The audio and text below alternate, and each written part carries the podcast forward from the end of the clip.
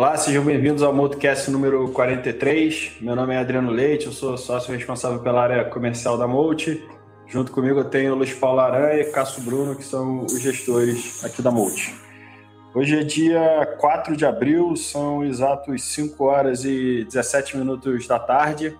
A gente vai começar hoje falando de cenário internacional, depois a gente fala do cenário local e em seguida a gente fala os destaques dos fundos da performance eu acho que é até legal que já antecipar, a gente vai explorar um pouquinho também uma tese aí bem importante e bacana que a gente pegou, que foi a posição vendida no Silicon Valley Bank, e aí o Cássio vai explicar o, o, o porquê que a gente montou, como, há quanto tempo que a gente estava com essa posição e, e, e, como que isso refletiu aí nos fundos, no caso o Equity Hedge e o Long Vice.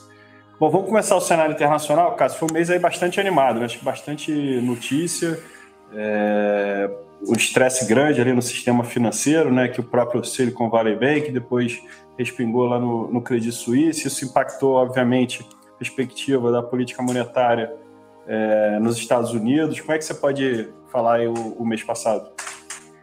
Bom, Adriano, vamos lá. Mês passado bem animado mesmo. É... O, o, o, mês começa com o, o Fed e o Powell falando mais duro, o mercado converge aí para quase 50 vezes de alta na próxima reunião e um ciclo mais longo. Então, isso é o começo do mês. É, inflação alta, necessidade dos juros mais alto e, e, e um Fed mais, mais rock. No meio dessa turbulência, aí no começo do mês, a, aparece aí a baleia do, do, do Silicon Valley Bank, e aí é um mismatch de ativo com passivo, é, isso espalha para o setor financeiro como um todo. É, o Fed injeta uma liquidez enorme no sistema, então, de todo o quantitative tightening que foi feito, é, quase todo ele volta, 70%, 80% dele volta num, num horizonte de uma semana. O Fed dá 25 bases, os mercados recuperam, e agora se criou uma expectativa aí de um, de um, mercado um pouco melhor. Então, o mercado foi muito bem mês passado, num mês em que houve a quebra de um banco, é, a primeira quebra de um banco, a segunda quebra de um banco, a consolidação de um banco na Europa. Tudo isso acontece e o mercado anda. O que está acontecendo? Né? No final das contas, o que a gente está vendo é uma injeção de liquidez abundante de novo do Fed e a dúvida que fica aqui para a gente é para onde a gente vai convergir no cenário. Se o Fed vai ser dove parar por conta dessas questões bancárias, e aí o mercado teria muito espaço para andar, porque não tem nenhuma crise, o Fed para, uh, volta a andar, e aí eu vou ver a inflação de novo lá na frente, ou uh, se a gente está próximo da recessão, essa questão bancária realmente está trazendo tipo, uma recessão, o Fed para e não é tão bom para mercados. Então, e aí a inflação eventualmente se segura. Junto a isso, no cenário internacional, a gente tem várias coisas acontecendo, principalmente na China e no Oriente Médio. Então, uh, na China e Rússia, tem toda a questão da guerra, obviamente, que tem acelerado. Uh, na China, uh, a economia continua vindo, vindo forte, os PMIs são, têm sido bons, eles estão soltando mais crédito. teve o, a reunião do partido em que eles complementaram com um crescimento de 5%. Então aconteceu muita coisa ao longo desse mês, a maior parte delas no, no cenário positivo. E se você, se eu não te contar aí que, que um banco quebrou e quase teve um, um, um, Global Financial Crisis de novo, a gente nem vai saber pelo preço dos mercados. O que, de certa maneira, está contratando um negócio muito pior para frente, na, nossa, na, na, minha humilde opinião, porque é, no final você está contratando aquele moral hazard e essa discussão vai ter que ser feita de novo de, de, de, de como é, o over-risk vai, vai entrar na economia. Então, se for isso, tem espaço primeiro para o over-risk para depois dar problema. Então, a gente tem que entender qual vai ser a postura do Fed, se ele vai ser Dove ou se vai ser Rock. E, Aranha, num local, assim, não bastasse esse cenário internacional, assim, extremamente difícil, assim, de, de, de lei, de tentar fazer um prognóstico aí de mais médio e longo prazo, o local aqui também não, não dá alívio, né? Teve a divulgação aí do arcabouço fiscal, pelo menos o rascunho, e o mercado até no começo reagiu relativamente bem. mas depois também, à medida que foi vendo que era muito calcado em aumento de receita, que óbvio que é passível de, de aprovação no, no, Congresso, o mercado foi devolvendo, né? E, e, volta de novo aí essa, essa pressão aí sobre os ativos domésticos, né? Sim, especialmente quando ficou claro, né, que o arcabouço ele estava ele parava de pé sem somente ser você ter um aumento muito grande da arrecadação, é, e né, o que o, o, ministro vem falando, que é uma arrecadação em cima das grandes empresas, isso pegou é, na veia a bolsa, porque muitas empresas né, se tem algum benefício ou outro, e é, se você vai taxar mais, o câmbio ficou parado, ele até se valorizou, né, acompanhando também um pouco da dinâmica do, do dólar lá fora. Os juros também, ele é, não estressou porque de fato você chega a estabilizar a dívida em cima né, de, um, de uma arrecadação muito grande, mas aí a bolsa é, sentiu porque você está revisando para baixo os lucros. Né? E o que eu acho que a gente acha que é, que é muito ruim é porque não está sendo considerado os efeitos de segunda ordem. Então, quando você taxa 100 dia mais uma economia, ela cresce menos, ela tem mais inflação. Né? Se você taxa mais a empresa, a empresa vai pagar mais imposto, vai repassar é, no preço dos produtos. Então, é, a segunda derivada desse aumento de arrecadação é muito ruim né, para a economia, e isso está é, deixando a Bolsa né, sob, é, sob muita pressão, né, num, num, cenário que já era muito ruim. Né? Então, num cenário onde a gente tinha perdido a perspectiva de cair juros, é, com esse arcabouço pouco se mudou nesse sentido, porque você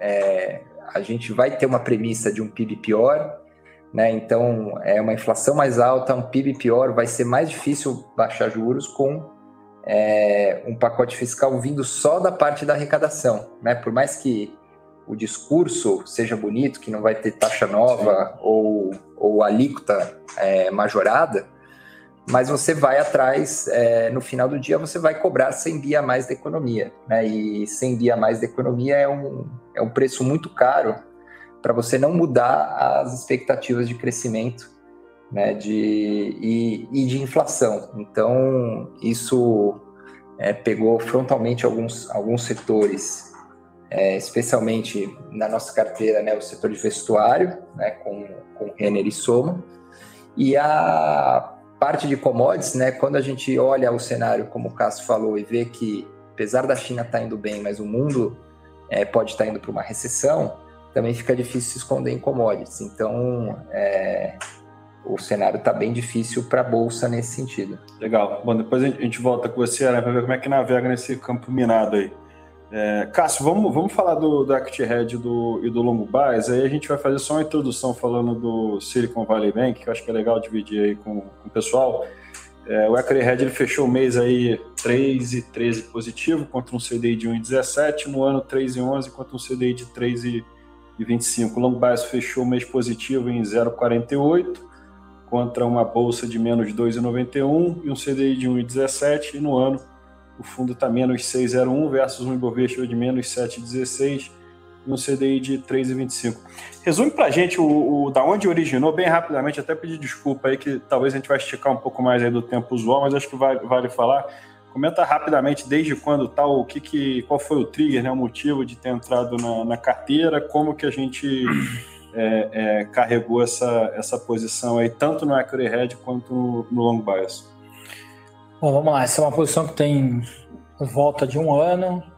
A gente, ah, no ano passado, foi participar de. A gente participa aqui com alguma frequência de conferências internacionais, em que a gente vai olhar as empresas, ver o que está acontecendo. Ano passado, eu fui numa conferência junto com, com um analista do, do setor de tecnologia. Então, a gente foi olhar as empresas, a gente estava já. Foi bastante bom no ano passado, a gente estava com essa tese de alta de juros, de piora nesse setor de, de tecnologia.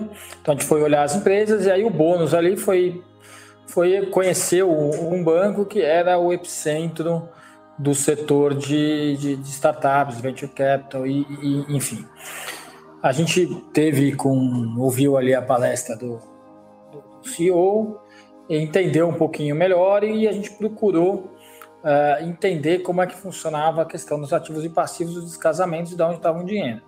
Então, o que a gente fez depois da, da, da, da viagem, entendeu que o, aquele banco tradeava como um branco e não estava muito casado com startups, uh, a gente tentou entender, então, essa parte do ativo e passivo. A hora que a gente entendeu, a gente via que tinha um mismatch na carteira uh, do banco. Então, é uma carteira que de muito longo prazo, com uma captação, obviamente, de curto prazo, isso aí, obviamente, é o negócio do banco, mas uma carteira muito sensível a juros uh, e com uma, na parte de crédito dele, com garantias bastante frágeis, porque muita, muita coisa das garantias eram uh, relacionadas às startups. Então, e tinha investimentos e uma série de coisas que ele tinha que tinha, fazia nas startups. Então, crédito frágil, descasamento de ativo passivo.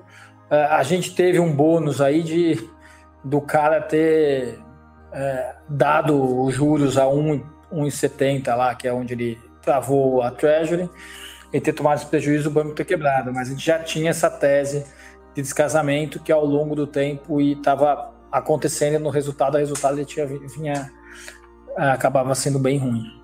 E aí o, o par que a gente carregou foi comprado no JP Morgan, né, vendido no Silicon Valley Bank, e o é, impacto aí no... É, basicamente a tese do par era vou comprar o banco que mais se protege da alta de juros, o banco que mais se prejudica com a, com a alta de juros dentro do que a gente entendia que fazia sentido. E aí o impacto nos fundos, tanto no equity hedge quanto no long base, foi aproximadamente 100 bips, né? ou seja, 1% do, é, do retorno. Foi interessante, a gente estava short por volta de 100 bips, 1% Sim. do fundo, e a gente, um dia antes de quebrar, a gente vendeu um pouquinho mais, 0,20 a mais do fundo, que, que acabou ajudando bastante no resultado. Legal.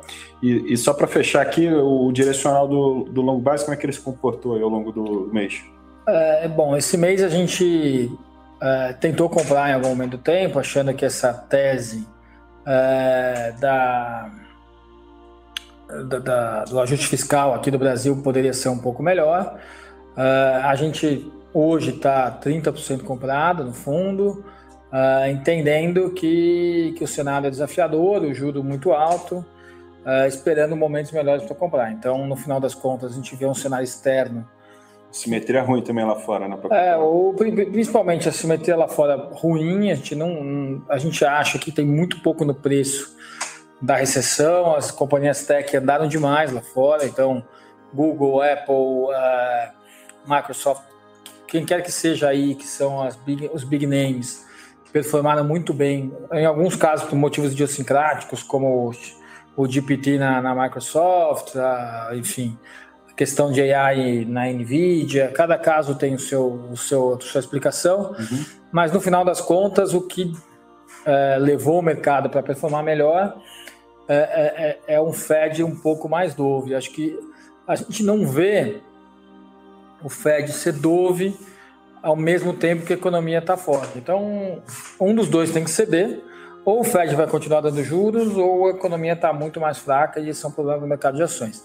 Acho que é importante pontuar aqui, porque que a gente não está posicionado também, é quando você olha, tem uma divergência enorme do mercado de, de treasury, né, o mercado de, de, de, de, dívida do governo americano e o mercado de ações. Então, cada um precifica uma coisa, o mercado de bond precifica já um início de uma recessão, e o mercado de equity, é, quando você olha é, EPS, né, que é o crescimento de lucro, o mercado ainda tem um crescimento de lucro bastante razoável na maior parte das companhias.